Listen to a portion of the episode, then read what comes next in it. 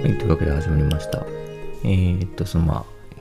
人申請の資本論か、読んでですね、まあいろいろこう、資本主義から考え方変えてこうしなきゃいけないんだって言ってるんだけど、まあなかなか難しいぞよと。でですね、そもそもまあ、もう今の状況っていうのはどんなに理不尽に見えてもですね、あるべくしてこうなってるんだと。適者生存的にこうなってるんだと。だからですね、あの、っていう話からわこれちょっと進化論っぽい説明の仕方もできるできそうだなと思ってまあそういう話をしたいと思うんですけど、まあ、結局ですねこう振る舞ってる人間っていうのが、まあ、今生き残って増えてるわけであのそういう意味で言うとですねまあ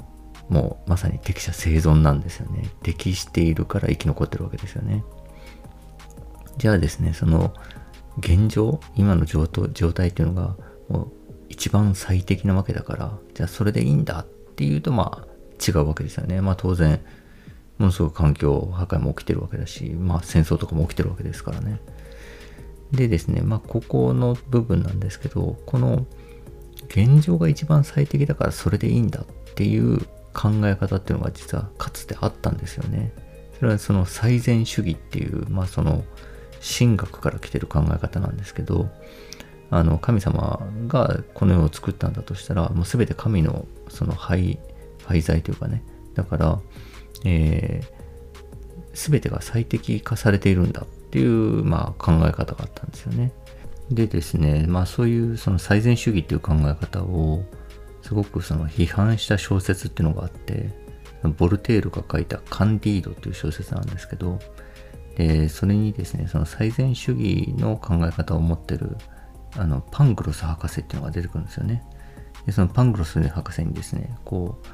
う、えー、なんで足は2本あるの？って聞いたら、そしたら、それを半ズボンを履くためさ、とかですね、だからちょっとトンチンカンな考え方、あ考え方というか、あの、返答をするわけですよね。まあ、えっと、そういうふうにでき、なんか、もうそういうふうにうまいうまいこと全部できてるからって言って全部何でも説明すると。で主人公のカンディードは青年でですね、で、そのパングロス博士と一緒にですね、その当時のヨーロッパをこう旅して回るんですけど、ま行く先々でですね、もう悲惨な場面を見まくるわけですよ。戦争の惨状とかですね。そのリスボンの大地震でもリスボンが津波で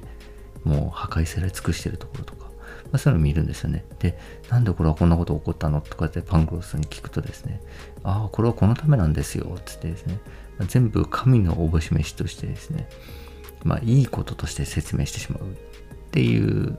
ようなストーリーがあって、で、最終的にですね、その青年は、これ違うなってなってですね、そのパングロスとまあ、たもとを分かつみたいな、まあそういうストーリーらしいんですよね。ちょっと読んでないんですけど。でですね、まあそれを引き合いに出してですね、あの、進化生物学者のグールドって人が、その、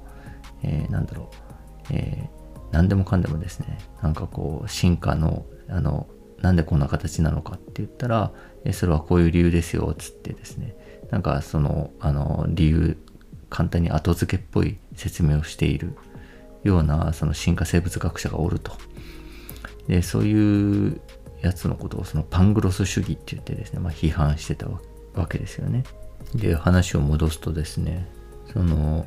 まあ、結局その、まあ、人間がね、あの、頑張って頑張ってその状況に適応してですね、でその結果資本主義っていうのが生まれて、その資本主義っていうのというその状況の中でですね、頑張って頑張って適応、最高に適応した結果ですね、まあ今はまあものすごい反映してるわけですけど、で、でもまあその結果ですね、なんでこんな自然破壊とかですね、戦争とかですね、まあひどいことが起こるのかっていう、まあ、疑問が湧くわけですよね。まあ、その進化論的な考え方で言うと。でですね、これもその進化論っていうのがですね、一つ答えを説明してくれるんですけど、さっきのグールドのですね、その論的であるドーキンスっていう人がいて、でですね、この人はまあ本当にこう、あの、あの、グールドと逆でですね、あの、すべての生物は今、今まさに完全に最適化されている。っていうようなですね、その適応主義っていう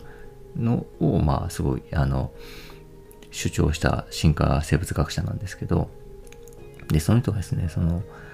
穴鉢を研究したらしいんですよね。で、穴鉢っていうのは、そのキリギリスをですね、ブスってこう、あの毒針で刺してですね、まあ、麻痺させて巣穴に運ぶと。で、巣穴に運んでですね、どんどん溜めていくわけですけど、たまに穴鉢同士でですね、同じ巣穴にキリギリスを運ぶ、あの、運んじゃってですね、巣穴がかぶっちゃうことがあるらしいんですよね。で、そうなるとですね、なるとその2匹の穴鉢は喧嘩するんですよ。俺の巣穴だ、私の巣穴だ、みたいな感じで。で、喧嘩するんですけど、で、それを調査したと。で、喧嘩が長い方が巣穴に執着しているっていう、その、えっ、ー、と、喧嘩の長さとですね、巣穴への執着度っていうのをですね、まあ、計測したわけですよね。で、これはその合理的に考えると、えっ、ー、と、その巣穴をですね、その、えっ、ー、と、喧嘩のせいですね、敵の穴鉢を追い出してですね、で、自分が独占するとですね、相手も、相手が取ってきたキリギリスも自分のものになるわけですよね。だから、合理的に考えると、えー、その巣穴への執着度というのは、えー、2匹の穴鉢が運んできたキリギリスの合計数に比例しているべきだと。なんだけど、実際はですね、そうじゃなくて、自分が運んだキリギリスの数に比例してたんですよね。相手がどんだけですね、えっ、ー、と、溜め込んでいても、えー、それは関係なくですね、自分が運んだ数しか、えー、なんていうか感情に入れてないと。でですね、あの、ということが分かったと。で、ドーキンスはですね、これちょっと最適な行動を取ってないじゃんみたいな感じですね。一瞬こう、適者生存のその考え方みたいなのがですね、揺るがされたって言って語ってるんですけど、でもですね、発想を逆転すると、えー、まあ、結局ですね、結論はなんでそのことが起こったかという結論なんですけど、穴鉢には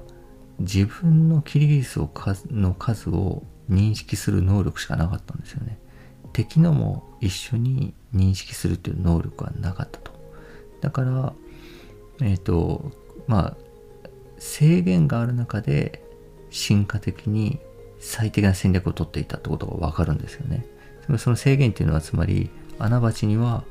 自分のキリギリスの数しか数えられないっていう制限ですね。でですね、まあ、全てのその生き物っていうのは今生き残っているのは何でかって言ったら最大最大限に今にあの最あの、えっ、と適応しているからですよね。最大限これまで適応し続けてきたから今生き残っていると。で、でもその生物っていうのは、えっ、と、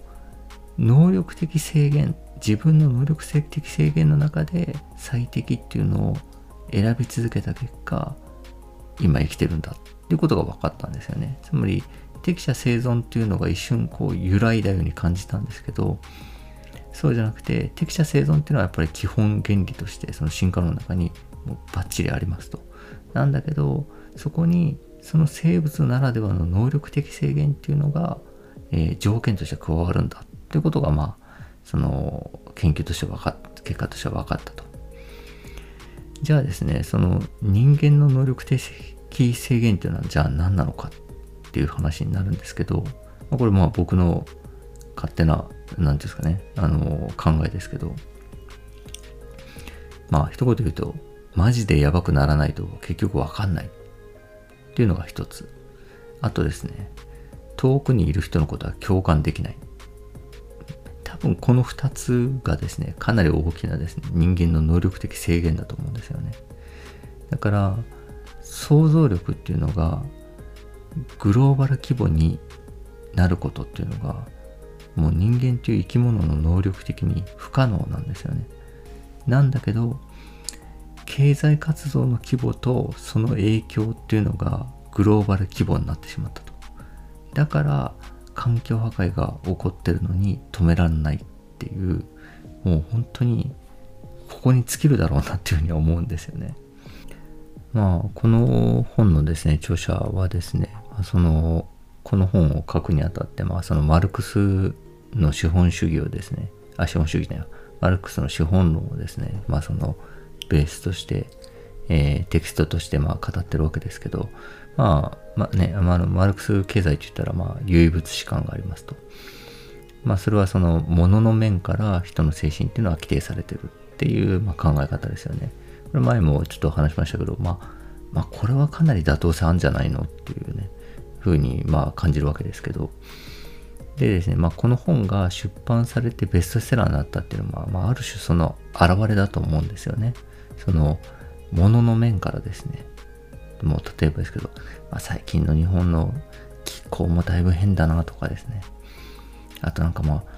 あ、ね、自然を破壊する資本主義の話ってよく聞くなこういう状況っていうのをまあニュースとかで目にするなみたいな感じですね。まあ違和感感じる人が多くてですね。まあだからまあ、その結果としてですね、まあその精神に影響があって、だからまあこの本を読んがですね、ピンときてですね、まあ買ってベストラーになったって感じだと思うんですけど、まあ、逆に言うとですね、そこ止まりだよなというふうに思うんですよね。それを超えてですね、そのせあの、イマジネーションっていうのを発揮してですね、何かすごい、えっ、と、自分のですね、生活を大きく変えたりとかしていくようなですね、ことっていうのは、まあないだろうと。まあ本買ってですね、ちょっと読んでですね、まあちょっと考えるみたいな、今の僕ぐらいなことが、まあやっぱ関の山だと思うんですよね。まあ、本当ですね、まあこの辺がこう、なんでしょうね、まあその、現状に適しているけど、その、まあその、えー、能力の限界っていうのも、まあ、あると。そのある中で今はここまで発展してきたけど、そろそろ危機的状況っていうのに確かに足は踏み入れていっているというようなことを、まあ思いましたと。というわけで、まあまた続きは明日話します。よろしくお願いします。